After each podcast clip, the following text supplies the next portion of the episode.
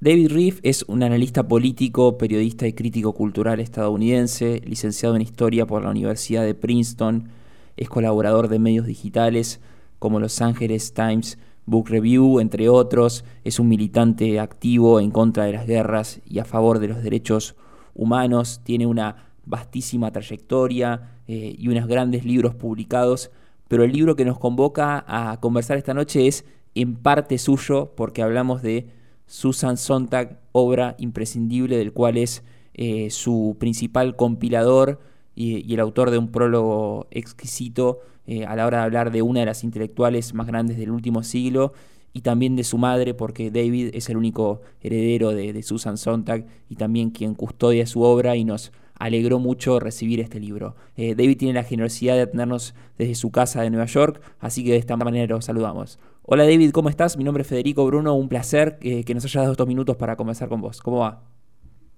Un placer hablar con vos. Bueno, eh, en el libro citas una frase de Susan que dice, no puedo imaginar un mundo sin mí. ¿Cómo fue imaginar este mundo sin ella y no hacer, como también decís en el prólogo, un papel de medium, sino solamente el de un compilador que, va a respetar al máximo su obra?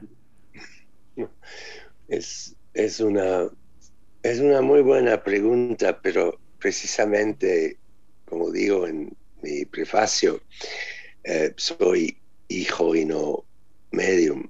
Y en este sentido, es para mí, y nunca puedo decir, obviamente tengo mis opiniones sobre lo que ella hubiera pensado de Trump o de Brexit o de la guerra en Ucrania o no sé qué, pero eh, es, finalmente mis propias fantasías, porque quién sabe, eh, eh, mi madre tenía una, no sé, una perspectiva muy original y imagino que, que no, que, que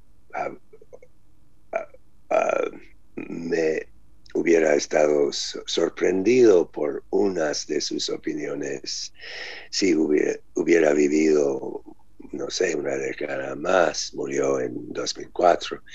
En términos de, de la muerte, de la extinción, bueno, creo que hay dos escritores importantes uh, que, conozco al menos del siglo XX que han estado, han sido obsesionados por la muerte y, el temor de la muerte. Y hablo de mi madre de un lado y del gran escritor judío alemán uh, Elias Canetti um, del otro. Y, bueno, la muerte existe, digamos, al lado de, toda la obra. Y, esto yo creo que mi interpretación, y, quiero subrayar que, es mi interpretación y, que no, no, puedo, imposible verificarla, que, que personas que con este temor de la muerte no pueden, es, precisamente la idea de cómo podría existir el mundo, bueno, sin mí. Es, hay, creo que hay muchas personas que pueden muy fácilmente imaginar el mundo sin ellos, pero en el caso de mi madre no. Pero bueno, no cambia nada, murió. Y en el texto que justamente Susan menciona a Canetti, habla sobre la interpretación de una obra, ¿no? Eh, como que también en algún punto el que le va a poner el valor a, esa obra, por más que uno escriba las mejores cosas, va a ser quien la lea. ¿Crees que eso también pensaba sobre la literatura, que de alguna manera está como sobreanalizada y por eso también eligieron llamar a este libro como obra imprescindible?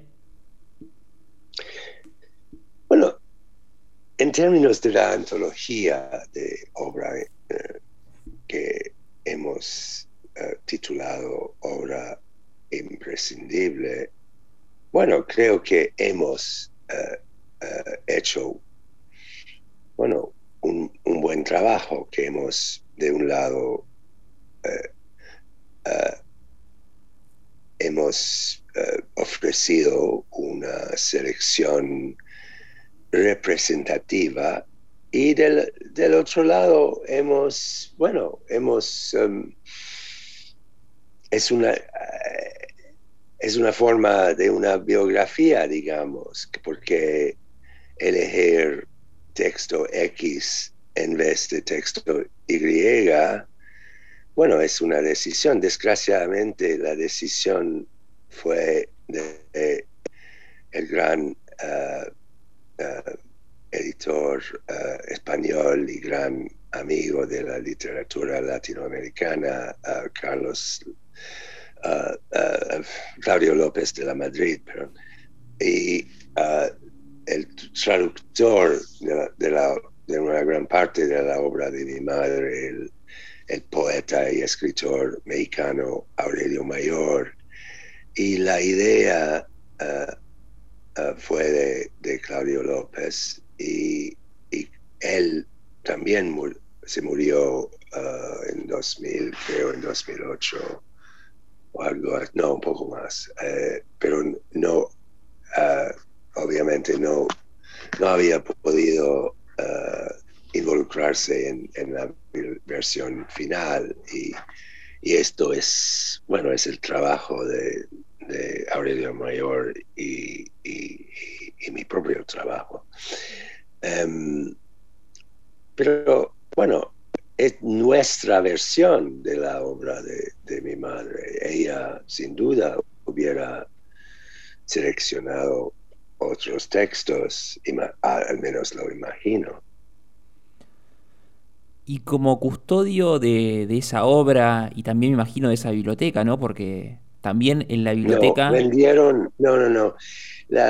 su biblioteca la, ella la vendió ah, con sus archivos durante su vida a, UCLA, a la Universidad de California en Los Ángeles. Ah, mira qué bueno. Entonces toda, toda su biblioteca está allá. Pero te, preguntaba, David, eh, pensando en las dos personas que nombraste recién, eh, ¿cómo fue para vos eh, respetar la obra de Susan en el idioma al español? ¿Cómo crees que está cuidado o cómo se enfrentan estos textos los argentinos, los españoles, los mexicanos, sabiendo el dominio que tenés del lenguaje vos? Sí, pero bueno, hay muchas, hay, había muchos traductores eh, de mi madre ah, durante su vida, pero durante los últimos 20 años de su vida uh, Aurelio Mayor tradujo casi todo. Y también había revisado un poco, editado un poco las traducciones ya existentes de, bueno, anteriores, digamos. Uh, y entonces creo al menos que hay un estilo um, coherente, diría en español. Eh, en términos del público, esto, como vos sabes mejor que yo, es muy complicado. Los argentinos y, los chilenos, para no hablar de los argentinos y los mexicanos o, los argentinos y los españoles, no, no, no comparten eh, exactamente los mismos gustos. Y hay obviamente ah, creo que la el lenguaje em, es mucho más español que ah, castellano de América Latina diría. En términos de del público bueno hemos tratado de hacer algo sí para bueno representar la obra. Y espero, creo que esta antología que existe hasta ahora únicamente en español, espero que, en el futuro varios, varias editoriales en, um, en, bueno, en Francia, en los Estados Unidos, en Alemania, en, en Japón, van, a, van también a, a, publicar esta en antología, es decir, eh, eh, bueno, la forma de la versión eh, castellana. Pero eso no sé, como acabo de, decirte, existe en este momento solamente en, en español. Ha estado publicado en Argentina, en España, en Chile uh, y creo en México. Eh, van a publicarlo, eh, la antología, uh, publicarla en, uh, en Colombia, en, creo en noviembre, diciembre. Muy bien. Es un libro muy voluminoso, muy completo, que, recorre, también en parte su vida. ¿Cómo fue la extensión? ¿Cuándo pensaste y dijiste, este es el punto final hasta acá llegamos con, la selección de textos? Bueno, hemos trabajado durante, creo, tres años. Eh, bueno, no hablo de un trabajo eh, eh, diario, pero había varias versiones y finalmente hace más o menos un año hemos bueno, hemos terminado el trabajo, hemos, bueno, eh, eh, decidido qué incluir y, también qué excluir, porque una antología es también tiene una, un principio de inclusión, pero también un principio ah, posiblemente más importante de exclusión. Y, bueno, y después lo publicaron, eh, eh, empezaron en, como más o menos normalmente eh, con el grupo Random House, con la, salida del libro en España y después en Chile, ahora en Argentina y, en México también creo, no, no, no, no soy absolutamente seguro. Mm. Te pregunto, David, ¿es para vos un libro para los fanáticos o alguna persona que no haya leído nada de Susan Sontag se puede encontrar con este libro y llevarse Bueno, los fanáticos en principio tienen todo. en este sentido es más para un, un, nuevo lector, un joven que no conoce la obra. Bueno, es obviamente un libro enorme de 750 páginas, creo.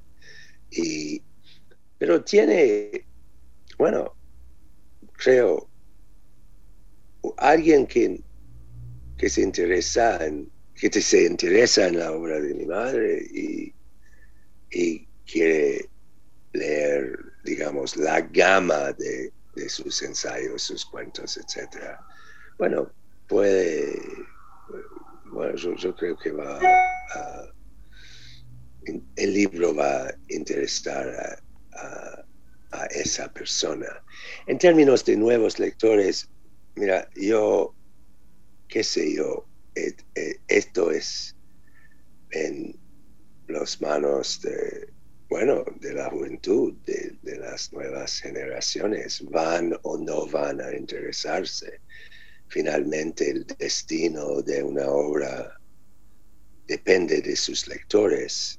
No, no, puedes. Y hay obras que perduran ah, después del fallecimiento del autor y otras ah, que, bueno, que no, no, no van a sobrevivir, diría.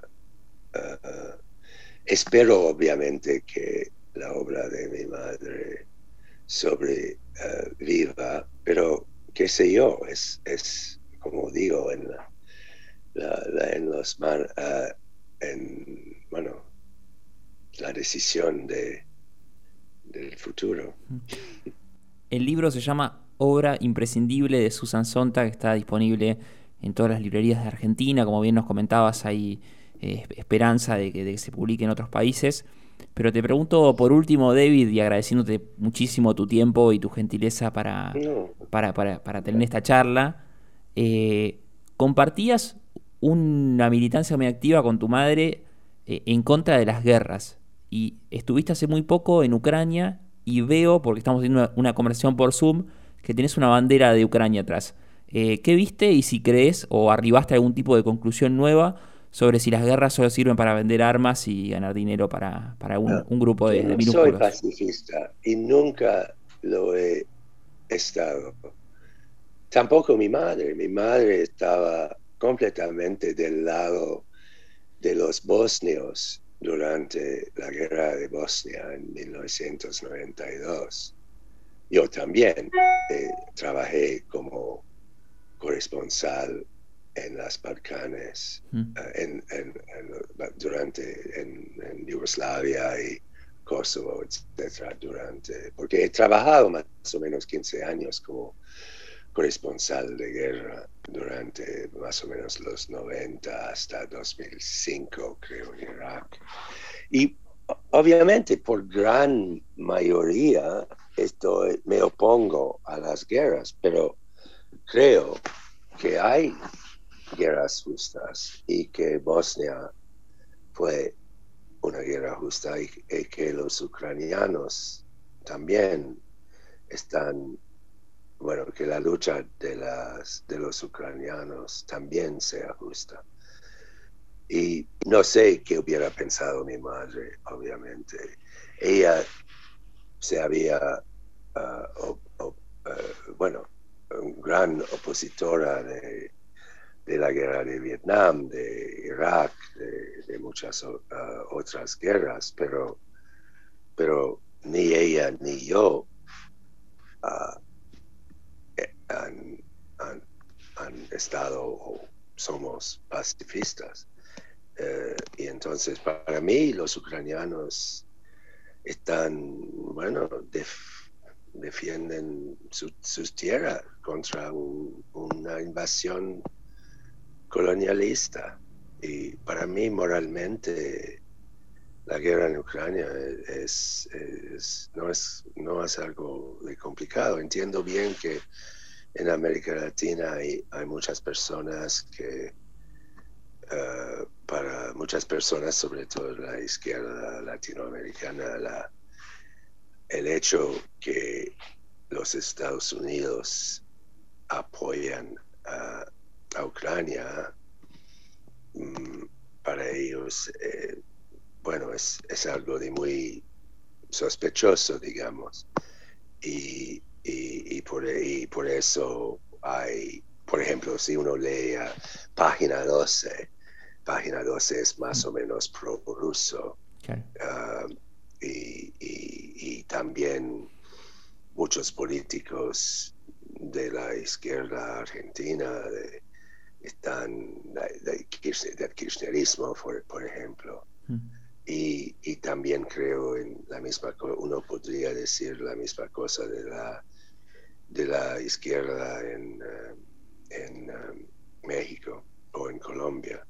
Más complicado en Brasil porque curiosamente Bolsonaro y Lula que no pueden ponerse de acuerdo sobre la hora están más o menos prorrusos, ambos son más o menos prorrusos.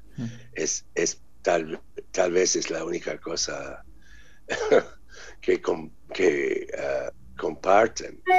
Y Boric en Chile es ucraniano, entonces hay obviamente diferencias, pero obviamente entiendo perfectamente que de la perspectiva latinoamericana, sobre todo centro izquierda izquierda, hay, hay, mucha oposición a los ucranianos, pero no comparto este uh, análisis ni esta visión de, de, lo que ha sucedido y que está sucediendo en este momento.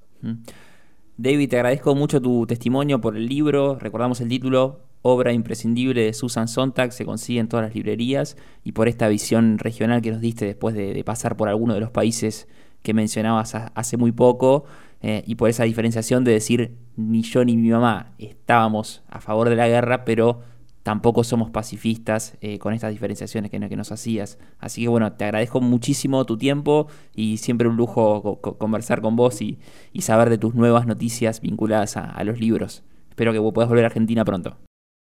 Muchas gracias, un placer. Hablamos con David Reef, él es analista político, periodista y crítico cultural estadounidense, publicó muchísimos libros, el último de ellos se llama Susan Sontag, obra imprescindible y es una recopilación de sus mejores textos junto con sus principales editores y traductores al idioma español que llegaron a este libro que es un verdadero lujo de casi 800 páginas.